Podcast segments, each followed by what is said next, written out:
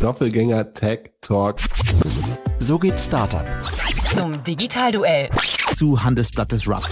OMR Podcast. Welcome to the world of the media.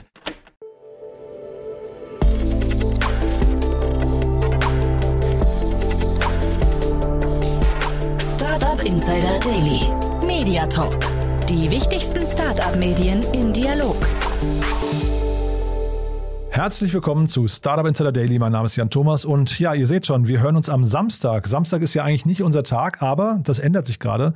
Wir haben ein neues Format aus der Taufe gehoben, ein ganz tolles Format, muss ich sagen, denn ich freue mich sehr. Wir begrüßen ab sofort bei uns die wichtigsten Medienmacher der deutschen Startup-Szene, also Menschen, die man kennen sollte.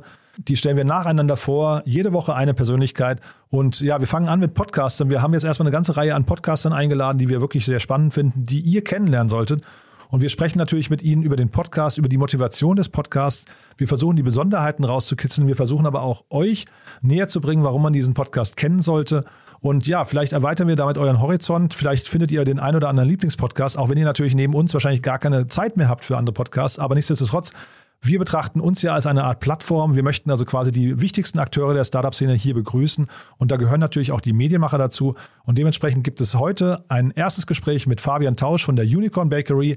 Den kennt ihr wahrscheinlich noch unter seinem alten Podcast-Namen, Jungunternehmer Podcast. Damit hat er sich wirklich über mehrere Jahre einen Namen gemacht. Und jetzt hat er aber für den Februar zum einen seinen Namen geändert und er hat ein ganz, ganz tolles Projekt gestartet. Und deswegen haben wir auch gerne den Anfang mit ihm gemacht. Und ja, geht sofort los. Vielleicht noch kurz der Hinweis auf morgen. Morgen geht es hier weiter, wie immer mit unserem Format Startup Insider Read Only. Meine liebe Kollegin Annalena Kümpel lädt ja jede Woche Autorinnen und Autoren ein zum Gespräch, die Bücher geschrieben haben, die sich an Startup-Unternehmerinnen und Unternehmer richten oder die von Startup-Unternehmerinnen und Unternehmern geschrieben wurden. Und so auch diese Woche. Dr. Lydia Prexel ist zu Gast. Sie ist Kommunikationsexpertin und sie hat ein Buch geschrieben, das heißt Wie kommunizieren Startups? Ja, und genau darum geht's. Lydia erklärt uns ziemlich genau, wie Startups in die Medien kommen, wie gutes Storytelling funktioniert und so weiter und so fort. Also wenn ihr ein Startup haben solltet, das vielleicht noch zu wenig in den Medien ist, einfach morgen mal reinhören. Ich denke, das wird auf jeden Fall erklärt. Ich habe das Gespräch selbst noch nicht gehört, aber mir wurde hier aufgeschrieben, es war ein super angenehmes und interessantes Interview zu einem überaus lesenswerten Buch von Lydia. Ja, das spricht für sich. Das ist eine Empfehlung aus unserem Team. Von daher, vielleicht möchtet ihr morgen reinhören. Wenn nicht, findet ihr gestern zwei tolle Interviews. Einmal zum Thema Quantencomputing mit Michael Matala, dem CEO und Co-Founder von HQS Quantum Simulations. Da haben wir über den tollen Markt der Quantencomputer gesprochen und mal versucht zu eruieren, wo geht da die Reise hin. Und ich habe gesprochen mit Björn Schmuck, dem Co-Gründer von Booyah. Auch ein ganz tolles Thema. Das richtet sich an Kinder zwischen 3 und 18 Jahren und möchte helfen, dass diese Kinder mit einer Lernplattform ihre Leidenschaften entdecken. Also möchten sie lieber Künstler werden oder Künstlerin, Fotograf oder Fotografin, Astronaut oder Astronautin oder Koch oder Köchin und so weiter und so fort. Diese ganzen Themen werden dort als Kurse angeboten für Kinder ab dem Alter, wie gesagt, von drei Jahren. Ein tolles Gespräch gewesen, kann ich euch auch nur empfehlen. So, das war jetzt eine lange Einleitung in eigener Sache. Danke für eure Geduld. Jetzt kommt endlich Fabian Tausch von Unicorn Bakery. Vorher aber nochmal, wie immer, die Verbraucherhinweise.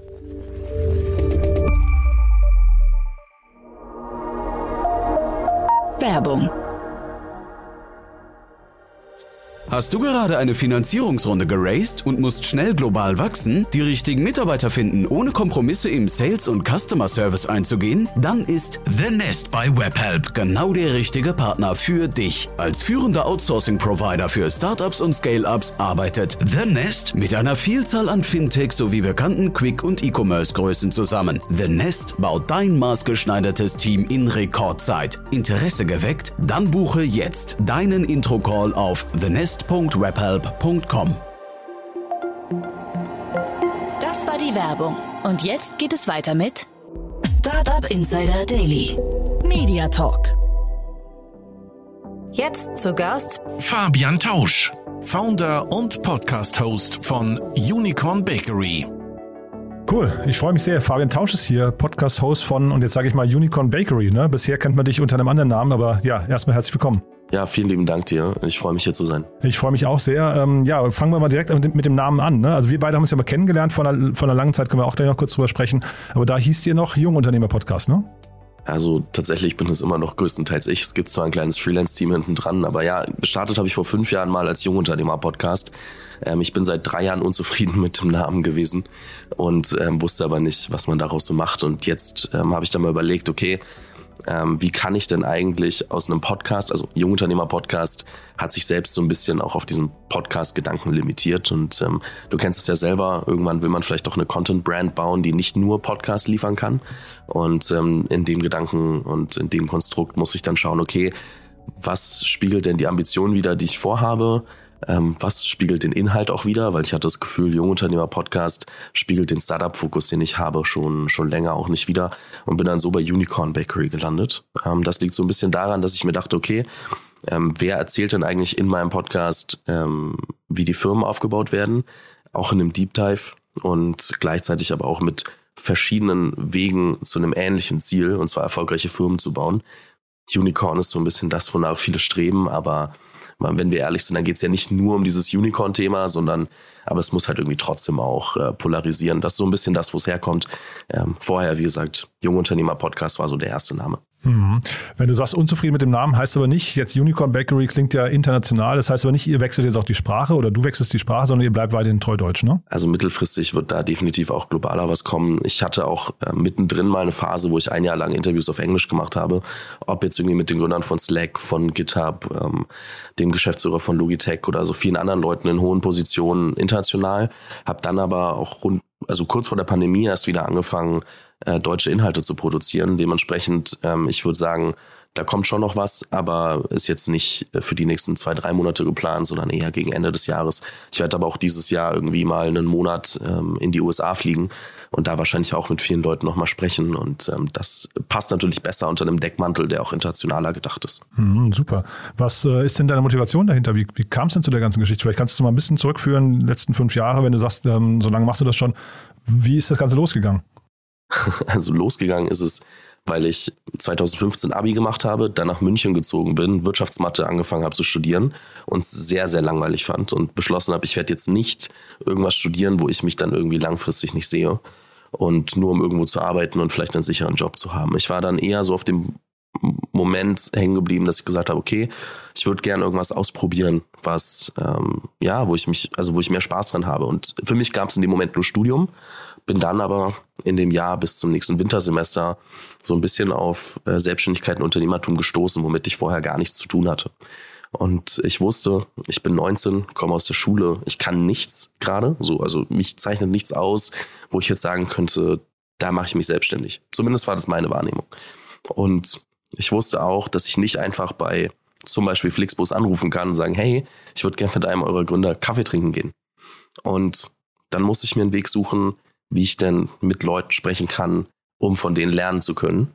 Und das war dann der Podcast. Aber Podcast war erst so das ja, Mittel zum Zweck, weil ich das Medium 2016 war es ja noch nicht so gehypt oder noch nicht so bekannt. Man musste eher jedem erklären, was ein Podcast eigentlich ist. Und gleichzeitig ähm, hatte ich das Problem, dass ich halt nicht irgendwo hinfahren konnte, um Videocontent aufzunehmen oder schriftliche Interviews auch selber nicht lesen wollte. Das heißt, ich musste irgendein Medium finden, was auch zu mir passt. Und das wurde dann Podcast. Und dann hat sich über die Jahre Podcast weiterentwickelt. Und ich bin dabei geblieben, weil ich mir dachte, okay, jetzt finde ich das Medium super, bespiele es eh schon ein, zwei, drei Jahre. Und es wird ähm, immer attraktiver auch für Hörer da draußen. Das war natürlich dann ähm, eine super Kombination. Aber eigentlich war es nur Verdruss gegenüber dem Studium und dann irgendwie die Neugier, irgendwas anderes auszuprobieren. Und so bin ich dann beim Podcast gelandet. Mhm. Und dieses, die, die Welle früh reiten, äh, hat sich das hinterher für dich, war das ein, sagen wir, ein guter Umstand oder war das eher auch frustrierend am Anfang? Ich meine, vielleicht auch mal mit Hinblick auf die Inspiration für andere, die vielleicht noch überlegen, einen Podcast zu starten. Heute ist es deutlich einfacher, aber damals, wie war denn die Zeit damals für dich? Also ich glaube, das eine frustrierende war, dass man jedem erklären musste, was Podcast ist. Also wenn du damals irgendwo draußen rumgelaufen bist und äh, jemand hat gefragt, was machst du? Und du sagst, ja, ich habe einen Podcast, dann musstest du erstmal erklären, dass du quasi eine Radioshow machst, die immer abrufbar ist und so weiter. Heutzutage ist es natürlich ein bisschen was anderes. Ähm, ich glaube, der spannende Part, den ich unterschätzt habe, ist, wie viele coole Leute man darüber kennenlernen kann. So, also ich meine, und das andere ist, man kann meine ganze berufliche Karriere einfach in einem Podcast nachvollziehen. Also, weil ich kam halt wirklich aus der Uni äh, äh, aus der Schule. Ich, äh, wenn ich sage aus der Uni, dann ist das eine Frechheit, weil ich war, wie gesagt, nur vier bis sechs Wochen an der Uni. Ähm, ich kam aus der Schule und alles, was ich heute weiß und gelernt habe, kann man quasi in dem Podcast nachvollziehen. Natürlich sind es nicht alle Termine die, oder Gespräche, die ich jemals mit Menschen hatte, aber es ist trotzdem so, dass man schon sehr schnell merkt, wie ich mich mit meinem Fokus weiterentwickelt habe, etc. Und all das wäre ohne den Podcast und den Zugang zu den Menschen gar nicht passiert oder sehr anders passieren müssen und anders viel Zufall ähm, zustande kommen müssen. Und ja, das heißt, die Frustration war eigentlich immer nur, dass man es erklären muss und, und sehr lange gedauert hat. Aber dafür hatte man natürlich den, ich sag mal, First Mover Advantage, ähm, ohne, aber das war nicht geplant. Also es ist jetzt nicht, dass ich mich heute hinstellen kann und sagen, boah, ich wusste damals, dass Podcast groß wird und deswegen habe ich es gemacht. Es war wirklich reines Glück und Zufall, weil ich gedacht habe, dieses Medium passt zu mir und zu dem, was ich gerade vorhabe. Und ähm, dann hat sich alles andere drumherum zum Glück ergeben. Und äh, ja, das würde ich äh, tatsächlich sagen, war dann für mich ganz hilfreich. Hat natürlich auch ein paar Vorteile gehabt, dass anfangs nicht ganz so viel Konkurrenz da war, aber mein Jahr Pause mit deutschem Content hat jetzt auch nicht dafür gesorgt, dass ich ähm, jetzt riesen, riesen, riesen Zahlen behalten habe. Mhm. Und für die, die jetzt vielleicht deinen Podcast noch nicht gehört haben, vielleicht kannst du mal so ein bisschen den roten Faden beschreiben. Du hast ja gerade mal Flixbus erwähnt, dann hast du Deep Dives gerade schon genannt. Ähm, was sind denn vielleicht die, die, das Themenspektrum? Also wie ist denn die genaue Klammer, würdest du sagen, von wo bis wo? Was sind die Themen, wo du vielleicht auch sagst, die passen nicht zu dir? Und dann kannst du dir vielleicht mal, ähm, ich weiß nicht, so ein paar Gäste hervorheben, wo du sagst, das sind auch Folgen, in die man mal reinhören sollte. Ja, also angefangen hat es ursprünglich mal mit allen möglichen Unternehmerstories, die ich so gefunden habe, weil ich selbst erstmal verstehen wollte, was ist das überhaupt für ein Spektrum. Dann habe ich gemerkt, dass mich die Startup-Stories am meisten interessiert haben. Das habe ich so im ersten Jahr gemerkt, nach den ersten Interviews mit Daniel Kraus äh, von Flixbus, Tarek Müller von About You, Holger Seim von Blinkist und, und anderen. Dann kam irgendwie Slack dazu mit, mit Ken Henderson und äh, immer mehr, weil ich dann nach Berlin gezogen bin. Und dann bin ich, habe ich mich voll auf diese Startup-Welt gestürzt. Dann waren es weiterhin viel, viel Gründungsstories, wie verschiedene Firmen entstanden sind. Und irgendwann letztes Jahr, nee, vorletztes Jahr muss man heute schon sagen, 2020 habe ich dann für mich gesagt, okay, ich mache jetzt wieder deutsche Inhalte, aber deutlich mehr auf den operativen Fokus. Weil was mich gestört hat, ist, dass halt viel oder bei mir gestört hat, ist, dass ich jetzt seit Jahren Story-based Content gemacht habe und immer versucht habe, die Geschichte zu erzählen.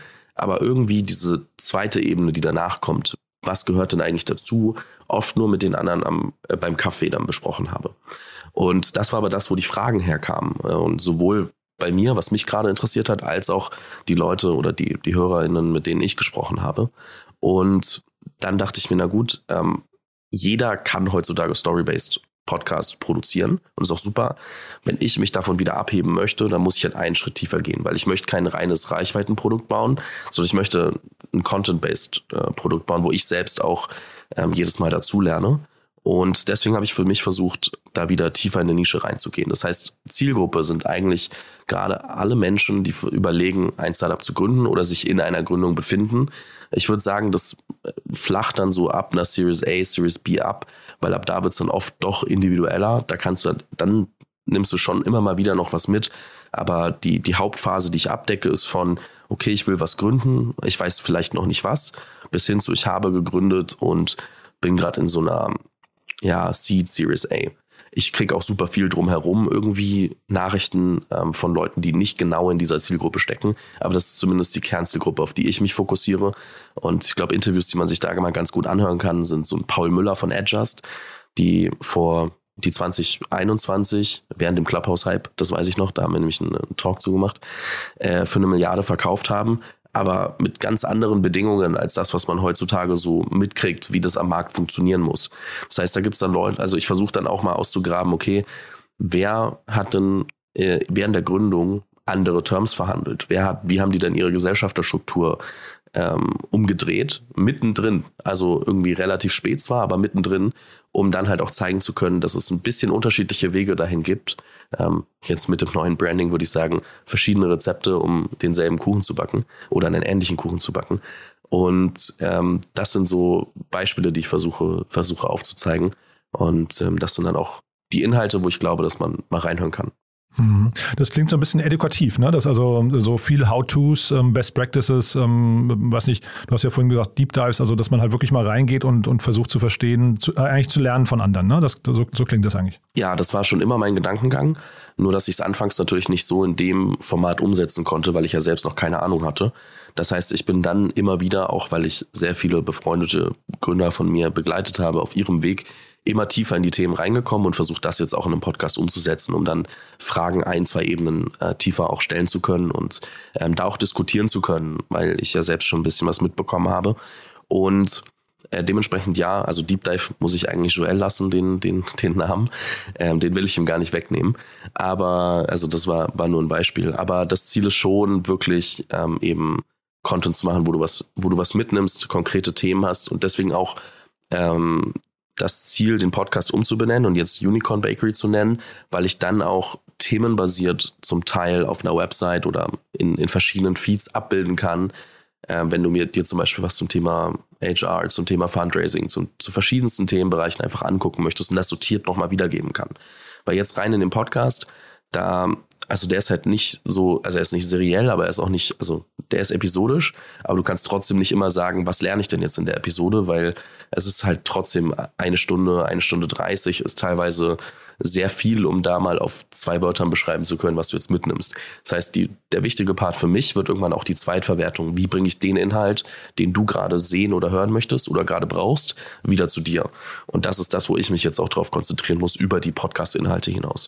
Aber das heißt, ähm, also ich höre raus, da entstehen quasi mehrere Kanäle jetzt gerade. Du sprachst gerade von mehreren Feeds. Zeitgleich ist der Podcast scheinbar das zentrale Element. Ne? Vielleicht kannst du mal diese anderen Kanäle, die jetzt, ich weiß nicht, schon existieren zum Teil oder vielleicht auch geplant sind, ähm, mal beschreiben, zumindest soweit du möchtest. Denn ähm, also ein gutes Beispiel sind ja immer hier die Doppelgänger, die hörst du, glaube ich, auch immer regelmäßig ne, mit ihrer Discord-Community. Das ist, finde ich, ein sehr einzigartiges äh, Phänomen, muss ich sagen. Oder die haben ja mit, was war es, glaube ich, Telegram angefangen, ne? Oder ich weiß gar nicht, oder, oder ähm, nee, Signal war es, glaube ich, ne? Haben sie angefangen. Ähm, also gibt es solche Kanäle bei dir auch oder ist es bei dir momentan, ich, ich nehme dich auf LinkedIn sehr stark wahr, wahrscheinlich Instagram, da bin ich jetzt nicht so häufig, aber bist du wahrscheinlich auch aktiv. Was sind so die Kanäle, mit denen, mit denen man sagen wir, Berührung mit dir aufbauen kann? Also ich glaube, LinkedIn ähm, nutze ich schon sehr, aber vor allem, um auch mal wieder so einzelne Ausschnitte zu posten. Was da viel passieren wird, ist schon ähm, einmal in, in strukturierteren Beiträgen das Ganze ähm, auf, ich will nicht sagen Website, weil ich noch nicht weiß, ob es eine Website wird, ähm, die das dann widerspiegelt, aber in, in verschiedenen Strukturen das wiedergeben zu können und, und eine Sortierbarkeit reinzubringen. In welcher Form auch immer, kann ich noch nicht genau sagen. Das andere wird sein, dann halt doch nochmal einen inhaltsreicheren Newsletter für, für Gründer zu bauen. Ob das ein WhatsApp-Newsletter, ein E-Mail-Newsletter oder irgendwas anderes ist, will ich mich auch noch nicht drauf festlegen. Und der Community-Part wird auch kommen. Natürlich schaue ich mir da bei Pip und, und Philipp schon auch ein bisschen, ein bisschen was ab, weil ich glaube, es gibt wenig so gute Beispiele wie, wie die beiden. Und ähm, finde da auch gerade Discord relativ spannend, wobei ich natürlich auch irgendwie gleichzeitig ein Freund von Klarnamen bin, was bei Discord immer ein bisschen schwierig ist. Aber ich würde gern verstehen, wer da Teil des Ganzen ist. Und es ist dann immer so ein bisschen was, wo ich einfach noch nicht genau sagen kann, wie sich es entwickelt.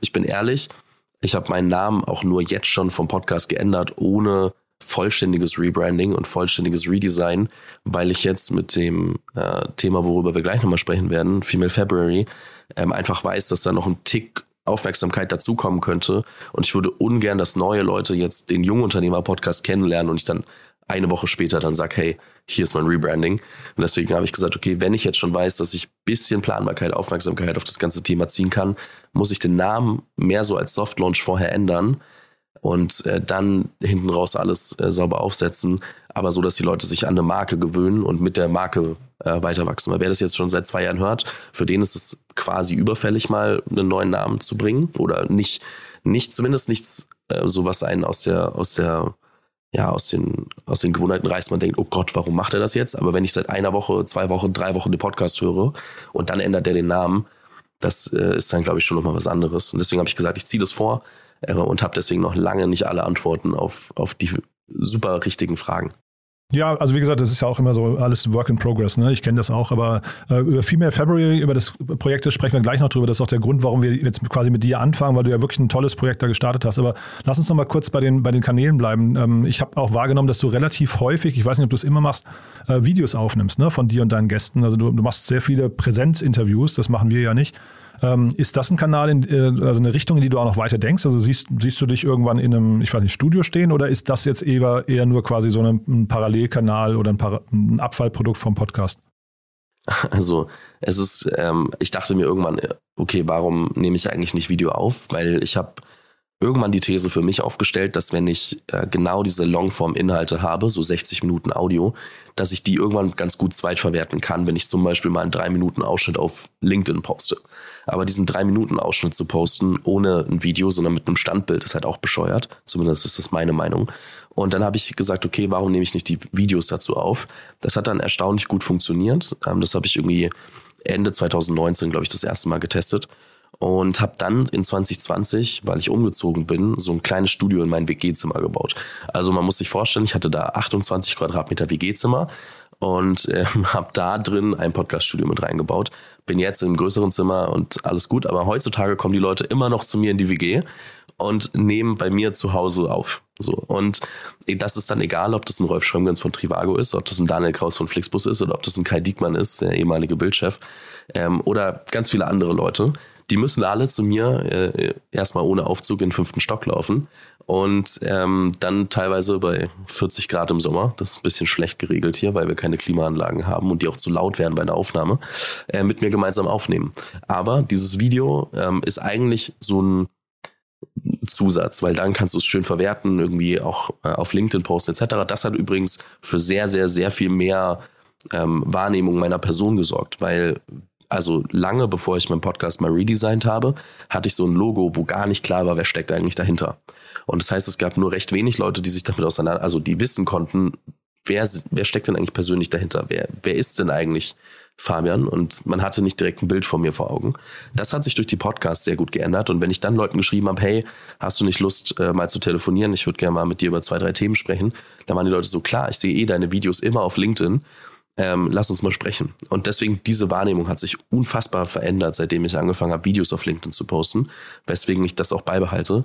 Und die persönliche Aufnahme ist für mich was, wo ich mich sehr gut mit identifizieren kann, weil ich dann auch merke, wie reagieren die Leute auf verschiedene Fragen und dann das Gefühl habe, besser das Gespräch leiten zu können. Das ist kein Muss, das merke ich auch immer wieder, wenn ich remote aufnehme, aber ich wohne halt in Berlin Mitte und Berlin Mitte ist ja dann doch schon Startup besetzt. Das heißt, für die meisten ist es ein Fußweg von 10, 15 Minuten. Die kommen dann auch gerne vorbei und der Mix macht es dann für mich, warum ich gesagt habe, okay, äh, in Persona aufnehmen finde ich gar nicht so verkehrt. Ja, ich habe jetzt auf TikTok gesehen, der Harry Stebbings von 20 Minutes VC macht das auch sehr, also auch remote macht er das sehr, sehr gut, muss ich sagen. Er ist auf, auf TikTok wirklich immer wieder, kommen so zwei Minuten Ausschnitte oder so aus seinen Videos, äh, aus seinen Podcasts. Äh, ich kannte den nur als Podcast, ich wusste nicht, dass der auch Videos macht. Ähm, also von daher, ich finde das, ähm, äh, sag mal, das, die, das Prinzip finde ich total, total plausibel, was du auch gerade beschreibst. Fünfter Stock ohne Aufzug, 40 Grad, klingt natürlich ein bisschen hardcore, ja. ja. Ist ähm, natürlich nur im Hochsommer. Ja, ja, nee, ist total klar. Ähm, du, wir haben so ein paar Eckdaten, glaube ich, noch nicht äh, besprochen. Ähm, sag mal, wie oft kommt der Podcast? Jetzt mal abgesehen von dem Februar, über den wir gleich sprechen. Ähm, und vielleicht auch, wie lang sind die Episoden? Also Podcast kommt äh, mindestens einmal die Woche. Es gibt schon Momente, wo ich dann irgendwie auch mal zwei Episoden mache oder ähm, auch, weil vielleicht eine News rauskommt, dann irgendwie eine, eine zwei, also die zweite Episode publische. Und Episoden sind typischerweise so 45 bis 60 Minuten.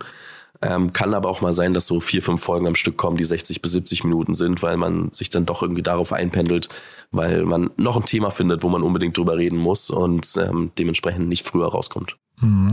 Und also jetzt viele andere Podcaster fangen ja an mit zweiten, dritten, vierten äh, Podcast-Formaten. Ne? Also du hast den äh, Joel Kasmarek vorhin genannt, aber auch jetzt ähm, zum Beispiel hatte ich den, den, äh, den Kasper Schlenk, das Interview habe ich schon aufgenommen. Die fangen mit Finance Forward auch an mit mehreren Kanälen. Dann hast du den äh, OMR natürlich, die sogar einen eigenen Vermarkter gebaut haben und jetzt wirklich, glaube ich, seriell produzieren, also wirklich im großen Stil. Ist das bei dir auch Teil deiner Agenda oder ist es bei dir, du hast ja vorhin gesagt, du bist eher noch eine One-Man-Show. Bleibt es dabei oder siehst du da ein größeres Team wachsen, was dann auch vielleicht so zum Beispiel Auftragsproduktion oder so annimmt? Also Auftragsproduktion sehe ich mich nicht machen. Ich habe ähm, 2018 mal mit meinem besten Kumpel zusammen eine Podcast-Produktionsfirma gebaut. Und ich habe letztens mal in äh, dieser Time Machine angeguckt, die Webseite. Und alles, was wir damals behauptet haben, ist heute Realität geworden. Aber wir haben halt offensichtlich nicht lang genug durchgehalten. Wir hatten auch damals für so ein paar Kunden Workshops gemacht und ein paar Podcasts produziert. Aber ich bin ehrlich, ich sehe mich nicht so in dieser typischen Dienstleisterrolle. Das ist mir viel zu doof. Ich persönlich. Ist ja fast Agenturbusiness, ne? Ja, genau. Ich persönlich sehe mich dann doch in der, eher in der Creator-Rolle und ähm, fühle mich da auch recht wohl, was aber nicht bedeutet, dass ich nicht ein Team drumherum aufbauen werde, um trotzdem noch ein bisschen mehr meine Zeit zu leveragen. Weil was mir ja natürlich auffällt, ist, ich kann, also natürlich kann ich, ähm, wenn man sagt, ich habe eine Stunde pro Interview, könnte ich rein theoretisch, wenn man es hochrechnet, 40 äh, Interviews die Woche machen und hätte 40 Stunden. Äh, ganz so einfach ist es nun ja meistens nicht, wenn man sich mal damit auseinandersetzt, wie Content entsteht. Und dementsprechend ist die Frage, was kann man da drum herum bauen? Ich habe noch keine finale Antwort, äh, wie auf viele Dinge, aber ich äh, weiß, dass da auf jeden Fall noch mehr kommen wird. Zum Beispiel eine Sache, die ich letztes Jahr mal ausprobiert habe, war aus meinen Interviews, so wie ich die Videos mache, auch mal zwei bis zehn Minuten Ausschnitte nochmal als so Podcast-Snippets zu veröffentlichen. Das würde ich ungern nochmal in meinem eigenen Feed machen, weil das den ganz schön ruiniert und es ähm, halt jeden Tag irgendwie so ein zwei, drei Minuten Ausschnitt ist und dann auch die Aufmerksamkeit von den Interviews reduziert. Aber es hat sehr, sehr gut funktioniert. Es gab auch viele Leute, die gesagt haben, hey, ähm, würde ich mir gerne nochmal anhören. Ich fand es mega gut. Ich finde es schade, dass sie nicht mehr kommen. Und ich war so, hm, okay, vielleicht muss ich das nochmal machen. Aber das dauert halt auch extrem lange, wenn du dich damit dann beschäftigen musst, da jeden Tag irgendwie so ein, so ein Snippet zu schedulen. Das geht jetzt, weil wir einen unfassbaren Backlog haben an, an verarbeiteten äh, Video-Snippets, ähm, die man nur noch ins Audio überwechseln muss. Aber das geht halt nicht auf dem Hauptfeed. Das heißt, da kommen schon noch Sachen dazu. Ähm, und vielleicht ähm, macht man es dann auch so, dass man noch irgendwie andere anderen die Plattform bietet. Also zu sagen, hey, du kannst im Namen von Unicorn Bakery gerne auch äh, aufnehmen und ähm, dann kriegst du ein eigenes Format und wie auch immer. Kann alles passieren, möchte mich nicht festlegen, aber ich glaube, das Wichtigste ist, dass man gute Leute findet, mit denen man Sachen gemeinsam machen kann. Ähm, ich würde nicht behaupten, dass ich da ein äh, alleiniges Anrecht habe und, und der Einzige bin, der das machen sollte. Es gibt ja noch super viele andere smarte Leute, die da auf jeden Fall unterstützen können. Das klingt so nach einem Aufruf, man könnte sich bei dir melden, wenn man Lust hat, mit dir zusammenzuarbeiten. Oder? ähm, ich habe jetzt noch keine konkrete Vorstellung, aber wer Ideen hat, ähm, kann sich natürlich gerne melden. Puh, das ist ein langes Interview. Hier eine kleine Atempause. Langsam einatmen Im Rahmen der Podcast-Rubrik Investments und Exits analysieren einige der führenden Investorinnen und Investoren der deutschen Startup-Landschaft die Finanzierungsrunden, Exits und Börsengänge des Tages. Im rotierenden Wechsel begrüßen wir Expertinnen und Experten von Project A, Cherry Ventures, HV Capital, Revent, La Familia, Better Ventures, Mountain Alliance, Creandum, Cavalry Ventures und der Silicon Valley Bank. Eine unentbehrliche Informationsquelle für alle, die sich für Geschäftsmodelle Fälle interessieren oder die verstehen möchten, wie Investoren arbeiten und denken. Das alles gibt es exklusiv und nur bei Startup Insider Daily und zwar jeden Morgen.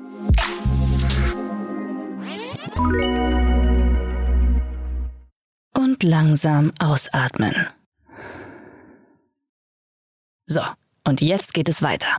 Und das klingt ja insgesamt, wie gesagt, sehr souverän und sehr entspannt auch. Also äh, als hättest du da wirklich so deinen Weg gefunden, deinen Modus, deine Überzeugung.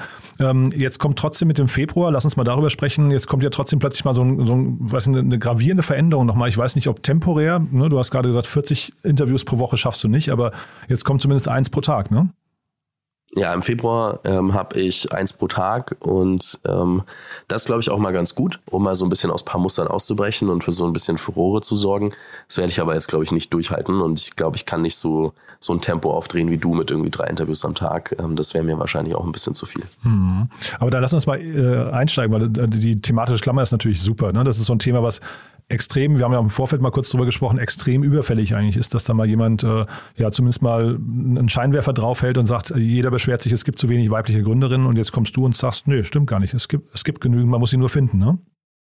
Ähm, ja, also ich gehe mal ganz kurz darauf ein, wie das Ganze entstanden ist. Ich war Ende des letzten Jahres äh, in Kapstadt. Ich bin gelandet, bevor Omikron dort äh, entdeckt wurde und äh, bin dann etwas länger geblieben, weil ich mir dachte, na gut, dann ähm, muss ich das halt natürlich irgendwie ähm, nutzen, dass ich gerade in der Sonne bin und eh irgendwie sonst in Quarantäne verbringe mein ganzes, äh, meinen ganzen Dezember. Und hatte dann viel Zeit zum Nachdenken und bin hab mal so ein bisschen zurückgeguckt aufs letzte Jahr und auch die letzten Jahre und habe gemerkt, okay, hey, ich habe super viele spannende Gründerinnen kennengelernt, aber irgendwie sind die nicht bei mir im Podcast gelandet und habe mich dann selbst mal so ein bisschen gefragt, welcher Bias da vielleicht zugrunde liegt ich habe noch keine Antwort gefunden, aber ich habe gesagt, okay, das kann ja nicht so sein. Also das kann kein Zustand sein, dass ich Gründerinnen kennenlerne, aber sie trotzdem nicht zu mir in den Podcast einlade. So und ich wusste nicht, welche Grenze da existiert, aber ich habe gesagt, ich muss die jetzt radikal eliminieren, weil sonst funktioniert es nicht. Und habe dann gesagt, okay, ich muss, ich möchte mir jetzt einen Rahmen suchen und möchte möglichst schnell im nächsten Jahr da viele der Gründerinnen vorstellen. Und so habe ich dann überlegt, okay, was kann man machen? Bin so ein bisschen überlegt und dann kam der Name Female February. Dann war ich so, okay, was macht man? Ein, zwei, drei Interviews die Woche? Dann war ich so, nee, wir machen jeden Tag eins. Warum? Weil ich mich dann auch anstrengen muss, noch ein paar andere Stories zu finden, als nur die, die ich jetzt schon kenne und dann so ein bisschen hinter die Kulissen gucken muss, wen es noch gibt, ein bisschen rumfragen, nicht nur die üblichen Verdächtigen nehmen und so weiter und so fort. Und habe dann gesagt, okay, 28 Interviews, also ich habe übrigens erst später gemerkt, shame on me, dass der Weltfrauentag am 8.3. auch sehr gut dazu passt. Aber es war jetzt nicht so, dass ich mir das genommen habe und gesagt habe, deswegen time ich alles, sondern ich habe überlegt, was will ich anders machen und habe dann gesehen, okay, das passt ganz gut mit dem zusammen, was es noch an Rahmenbedingungen gibt. Aber mein Gedanke war nicht, wie kann ich jetzt aus den Rahmenbedingungen ein perfektes äh, Konstrukt für mich bauen, dass ich jetzt davon wieder profitiere. So und habe dann angefangen, mich mit Gründern, die auch in ähm, Kapstadt waren zu dem Zeitpunkt zu unterhalten, so Nono Konopka von Biking Borders, beziehungsweise ähm, auch mit eigenem Startup unterwegs oder Bastian Krautwald von Wave, ähm, so versuchen zu verstehen, hey, wen gibt's denn da draußen, wen haben wir denn so alles im letzten Jahr kennengelernt? Hatte dann so eine erste Liste, 50, 60 Gründerinnen und habe angefangen, die ersten ähm, Interviews auszumachen. Und habe dann, als die ersten 15 oder 20 confirmed waren, ich glaube 15, habe das dann auf LinkedIn gepostet und habe gesagt, hey, ich könnte Hilfe gebrauchen. Wen kennt ihr so? Wen sollte ich denn eigentlich mal einladen für das Konstrukt Female February? Und da war es dann so, dass der Beitrag doch mehr Aufmerksamkeit bekommen hat, als ich dachte.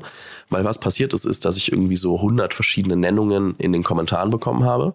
Das heißt, ich habe jetzt ähm, einmal super viele Leute in den Kommentaren vorgeschlagen bekommen. Ich habe gleichzeitig aber auch nochmal irgendwie 50 E-Mails und LinkedIn-Nachrichten bekommen als Direktnachrichten mit ähm, auch entweder sich selbst vorgeschlagen, andere vorgeschlagen, direkt eine Intro gemacht und ich habe relativ lange gebraucht, das zu sortieren, um ehrlich zu sein, aber habe dadurch halt irgendwie gemerkt, okay, auf dem Thema liegt doch ein bisschen mehr Aufmerksamkeit und ähm, es verdient auch die Aufmerksamkeit, die ich dem Ganzen geben wollte und habe jetzt dadurch so eine Liste an, ich glaube, es sind so 150 bis 200 ähm, Gründerinnen und habe davon jetzt erstmal ähm, 28 in der Pipeline, die ähm, im Februar kommen und schau mal, was man daraus machen kann. Natürlich werden auch im äh, danach weiterhin Gründerinnen in diesem Podcast auftauchen bei mir, aber äh, das heißt, ich habe jetzt mal gezeigt, okay, wenn man da mal ein bisschen hinter die Kulissen guckt, ähm, dann findet man da auch Gründerinnen in verschiedenen Stages. Von A bis Z ist alles dabei, auch verschiedene Wege von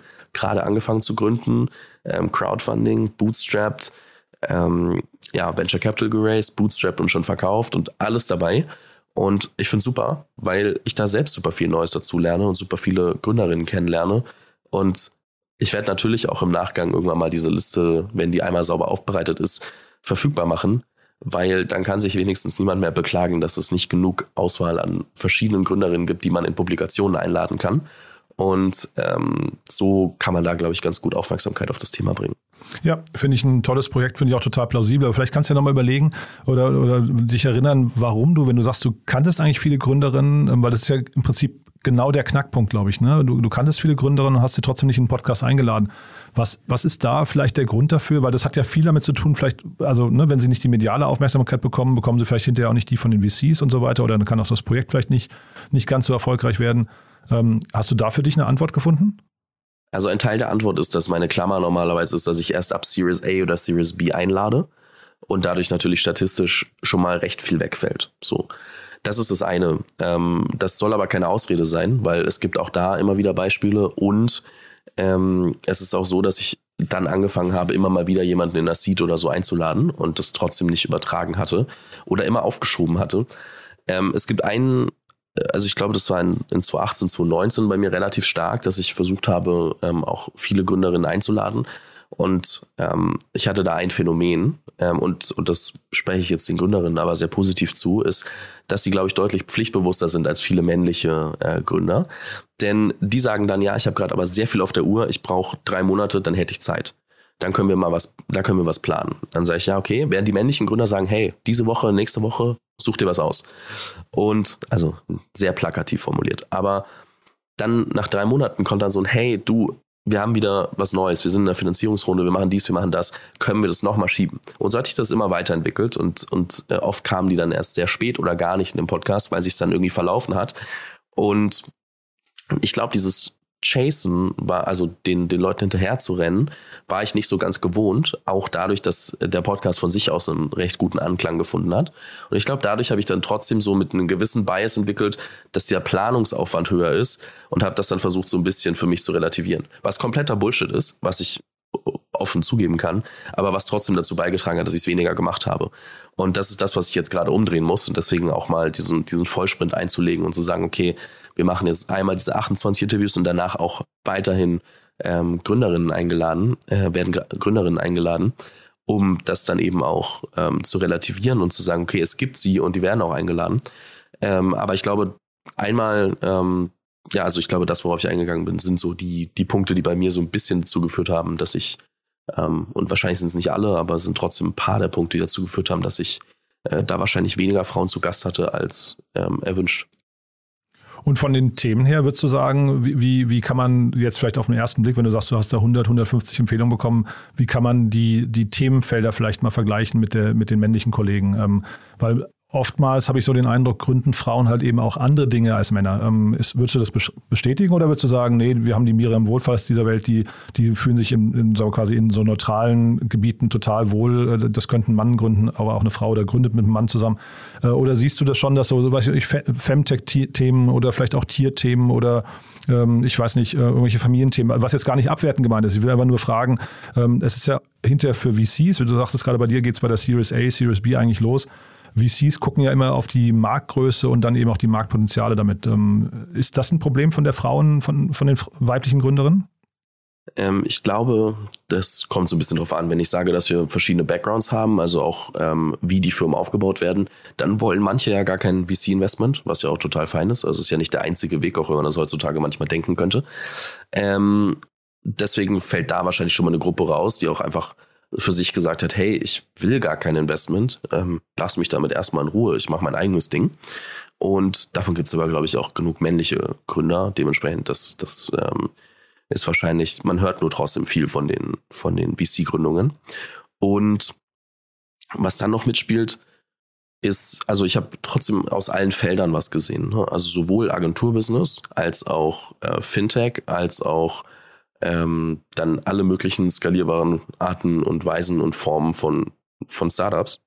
Deswegen, ich war selbst überrascht, was da alles mit dabei ist, weil ich mich, wie gesagt, äh, nicht so intensiv immer mit der ganzen, ganzen Welt beschäftigt habe, schon gar nicht über die Startup-Welt hinaus. Und deswegen ähm, würde ich schon sagen, dass da viel Diversität dabei ist, auch in was gegründet wird. Und du findest, glaube ich, für alles Beispiele. Ich würde aber immer noch nicht sagen, dass ich Experte dafür bin, jetzt da statistisch ähm, das aufräumen zu können. Nee, äh, äh, sag mal, die Reihe beginnt ja bei dir jetzt auch erst, ne? Also das heißt, da wird man mal schauen, vielleicht was hinten nach auch dein Fazit ist. Ich habe jetzt nur gerade, während du erzählt hast, überlegt, ähm, äh, die, also dein Name jetzt ist Unicorn Bakery und ich habe versucht, jetzt gerade mal so im Geiste durchzugehen, die ganzen Unicorns, die wir haben in Deutschland. Ist da überhaupt eines von der Frau gegründet? Ich versuche mir jetzt gerade zu erinnern. Ähm, äh, fällt mir nämlich jetzt ad hoc nicht ein. Ich will aber jetzt auch niemandem zu nahe treten. Äh, und das wäre natürlich eine spannende Mission auch für dich jetzt. Ne? Also wenn du sagst Unicorn Bakery, wir erklären, wie man Unicorn baut, dann äh, ist das natürlich toll, wenn du vielleicht auch genau an dieser Lücke nochmal äh, oder dieses Defizit nochmal bekämpfen kannst. Also mir fällt jetzt auf den ersten äh, Gedanken auch niemand direkt ein, aber ähm, klar, das ist ja so ein bisschen auch das, warum ich einmal versuche klarzumachen, was die Ambition mit der ganzen Content-Marke ist, gleichzeitig aber auch ähm, da ein bisschen mehr auf die Diversität zu achten und trotzdem halt dafür zu sorgen und zu sagen, hey, wenn man von Unicorn-Gründern äh, lernt, dann lernt man gerade halt auch von männlichen Gründern vor allem, weil es halt gerade so die männliche oder die, die Unicorn-Gründerstruktur ist. Aber das heißt nicht, dass sich das nicht langfristig verschieben kann. Weil was ich jetzt gesehen habe, ist, dass halt super viel in der Pre-Seed, Seed ähm, nachgekommen ist an, an Gründerinnen. Und das sind halt die Leute, von denen wir in fünf bis zehn Jahren super viel hören werden. Das heißt, da verschiebt sich gerade sowieso ein bisschen die Struktur. Das ist nur noch nicht so deutlich, weil wir halt viele der Erfolgsfälle, die wir heute hören und sehen, ähm, sind halt trotzdem ein paar Jahre alt und viele Gründungen sind halt trotzdem ein, zwei, drei Jahre erst her und da kommt in den nächsten Jahren noch super viel auf uns zu. Mhm. Ich glaube auch VC-seitig verschiebt sich ein bisschen was. Ne? Du hast ja auch äh, immer wieder VCs, also Florian Heinemann oder Jan Mitschaiker oder sowas im Podcast. Und mein Verständnis ist schon, dass die jetzt auch deutlich mehr auf Diversität achten müssen. Ne? Genau wie sie auf ESG-Kriterien achten müssen, ist das, glaube ich, auch ein Thema, wo sich eigentlich sowohl im Team bei den VCs ein bisschen was verändert wird. Also die Partnerstruktur muss, glaube ich, diverser werden, als auch dann eben drauf geguckt wird. Ähm, ich habe hier mit der Anna Ott zum Beispiel mal ausführlich über das Thema Diversität in Teams gesprochen. Das sind, glaube ich, so Punkte, die, die sind auch nicht mehr wegzudiskutieren. Da, da, da passiert gerade ein Umdenken, ist mein, mein Eindruck. Ne? Das glaube ich auch und ist auch super hilfreich, ähm, wenn da mehr ähm, Diversität Plattformen bekommt und man dadurch dann eben auch die Strukturen an sich verändert, die dazu führen, dass sich dann alles anders äh, entwickelt. Und dieses, sag mal, jetzt Monatsspecial, ist das eine Sache, wo du das Gefühl hast, da, oder vielleicht die Vermutung hast, da hast du vielleicht auch Blut geleckt und das könnte nochmal kommen zu einem anderen Thema? Also nehmen wir mal Nachhaltigkeit ist ja vielleicht so ein, so ein, so ein paralleles Thema, was, äh, was auf jeden Fall Aufmerksamkeit braucht oder Support braucht. Ähm, sind das Dinge, wo du mit liebäugelst oder würdest du sagen, nee, das ist jetzt ein einmaliges Thema und dann vielleicht lieber im nächsten Jahr den nächsten Female February? Kann schon kommen, ähm, habe ich mich noch nicht entschieden. Ich wollte erstmal jetzt den Female February abschließen, ohne da ähm, auf die Schnauze zu fallen, weil ich nicht schaffe, alles sauber zu produzieren. Ich kann mich noch nicht äh, festlegen, aber ich glaube, es ist schon auch nicht verkehrt, mal ein Thema zu nehmen und das zu beleuchten. Sollte halt auch irgendwie aufpassen, dass es nicht nur noch um Themen geht, weil dann schließt du ja auch wieder ein paar Leute aus, die sich vielleicht mal etwas mehr so unsexy Themen oder so widmen. Das ist auch immer ein bisschen schade. Das heißt, das muss sich schon irgendwie die Waage halten. Aber ich weiß noch nicht, ob das jetzt das ist, wie ich glaube, dass Podcasts gemacht werden sollen, mit so Specials und dann irgendwie ein ganzer Monat vollgeklatscht. Und das weiß ich noch nicht.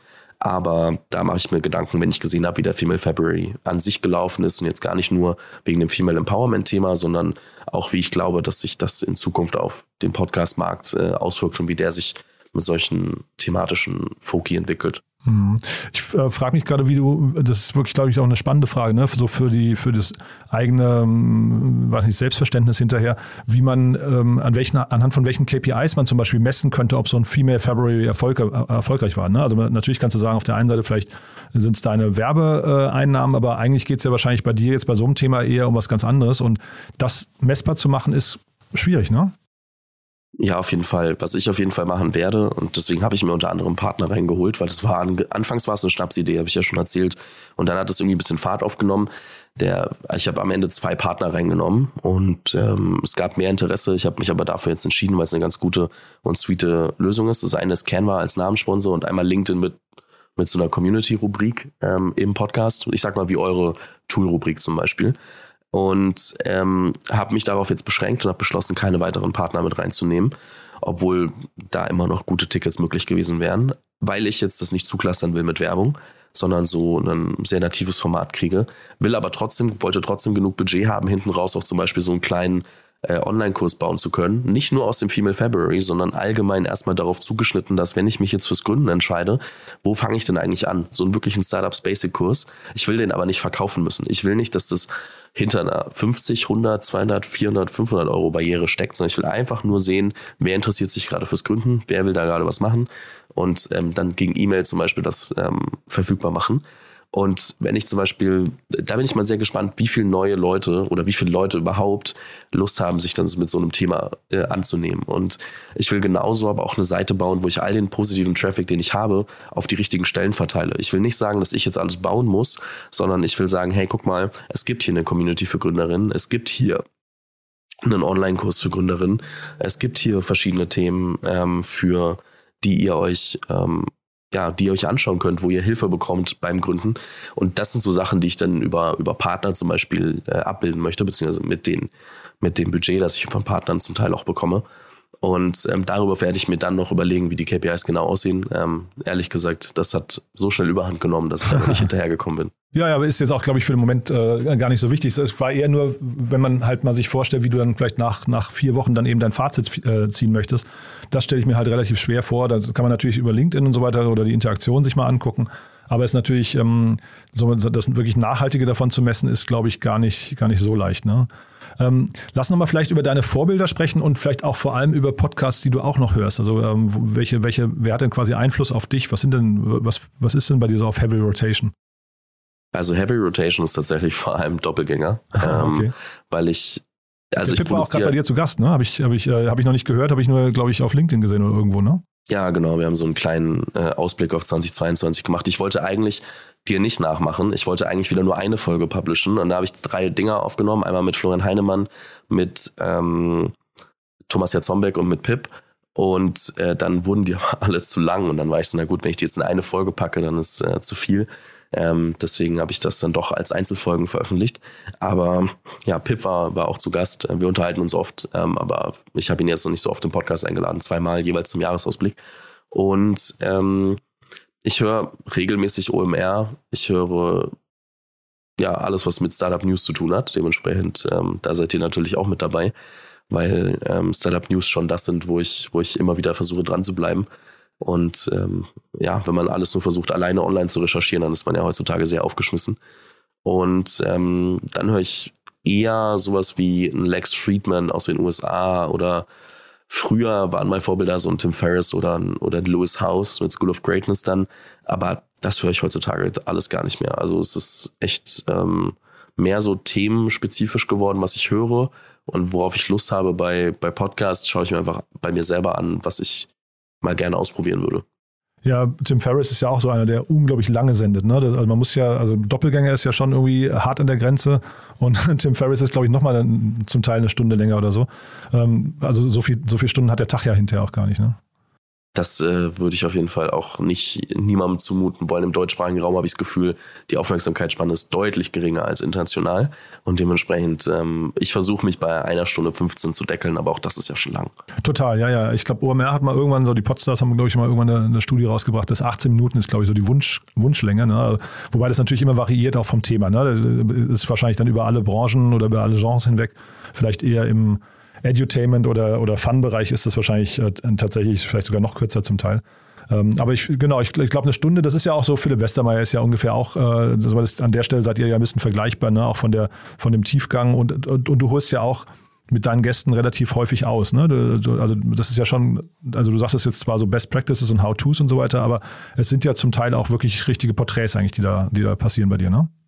Ja, heutzutage weniger. Heutzutage geht's recht schnell ins Thema und recht schnell weg von der Story, aber früher waren es deutlich mehr auch, auch Porträts, ja, das stimmt. Und ähm, ich meine, es gab ja von, von OMR, glaube ich, mal irgendwann diese festgesetzte Inlandsflug, äh, den in, äh, festgesetzten Inlandsflug.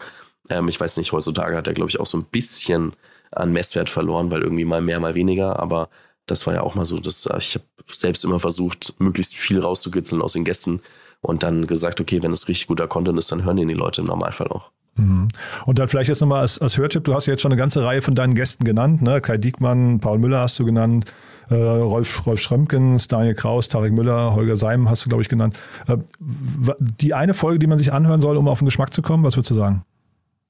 Boah, das ist doch, das ist immer schwierig, ne? weißt mhm. ja selber. Also ich stelle mir das, ist ja auch nur vor. der Teaser, das, das heißt ja nicht, dass sie dann nur die eine Folge hören, ne? aber wenn das eine richtig gute Folge ist, dann geht es wahrscheinlich, dann geht die Reise weiter, ne? Ja, ich, ich nenne zwei. Das Okay. ist immer diplomatische Antwort. Einmal ähm, Daniel Weinand von Shopify, ähm, weil da auch so ein paar Anekdoten dabei sind, äh, zum, also die echt ganz gut sind, wo es echt mal Sinn macht äh, oder wo man sich echt fragt, wie zur Hölle kommt ihr auf die Idee und wie kann das dann so erfolgreich werden? Und äh, Ja, das andere die Folge habe ich gehört, ganz kurz nur, die habe ich gehört, die war super, muss ich sagen. Äh, hat, mir, hat mir großen Spaß gemacht. Da, ihr habt euch ja, glaube ich, auch auf nochmal verabredet, ne? Da warte ich also quasi auf die, auf die, auf die äh, zweite, auf den zweiten Teil. Okay, du kriegst einen Teaser. Wir machen beim äh, bei der ähm, Start Summit von Start Global machen wir einen Fireside Chat, der tatsächlich so eine kleine Anknüpfung ist. Ähm, ist glaube ich noch nicht offiziell announced, aber dann dann äh, hast du das jetzt schon mal von mir. Und ähm, die andere Folge wäre trotzdem Paul Müller von Adjust, weil weil einfach mal so eine Riesenstory ganz anders erzählt, also oder ganz anders gelaufen ist als das, was man sich so sich so denkt und die auch einfach mehr so wir haben Bock darauf und wir machen das so. Und wir finden Leute, die uns dabei unterstützen, wie wir uns das vorstellen und nehmen jetzt nicht nur das krasseste Signaling und hier und da, sondern wir wollen halt Terms, die uns auch ähm, helfen, als Startup weiterzukommen, als Gründer voranzukommen.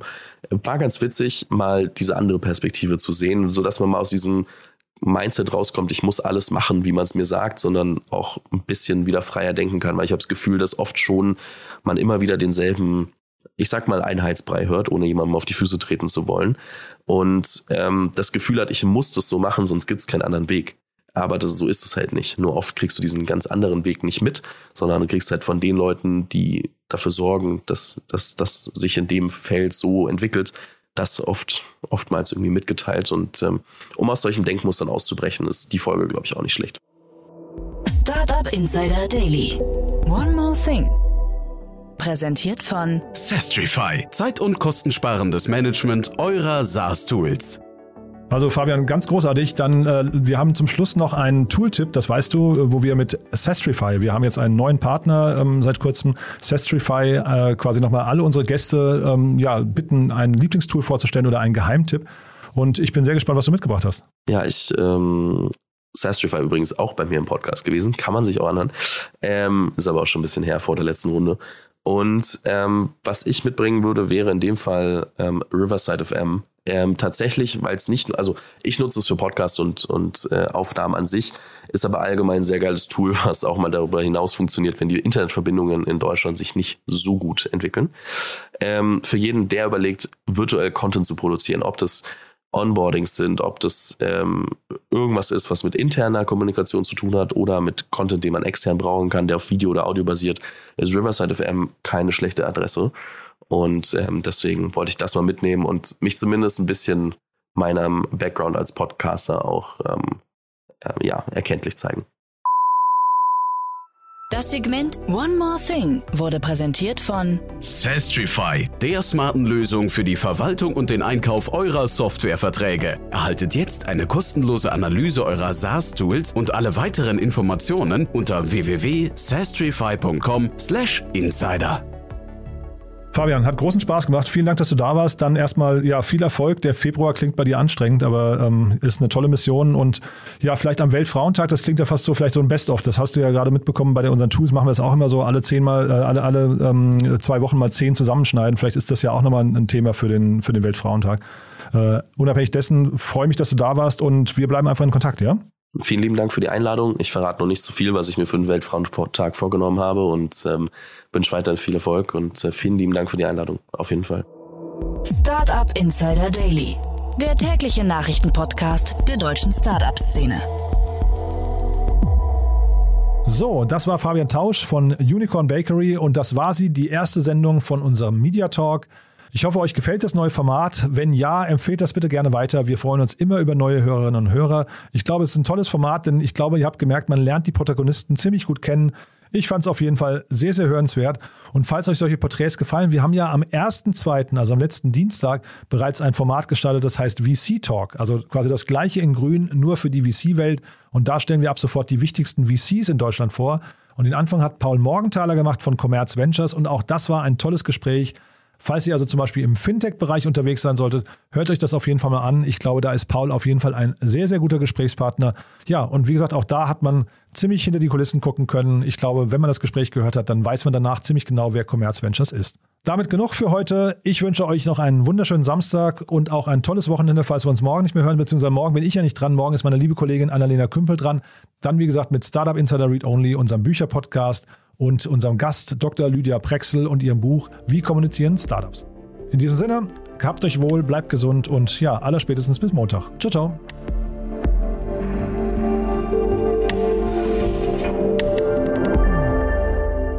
Wer schnell global skalieren und die richtigen Mitarbeiter im Sales und Customer Service finden muss, der hat mit dem Outsourcing-Provider The Nest bei Webhelp den richtigen Partner an seiner Seite.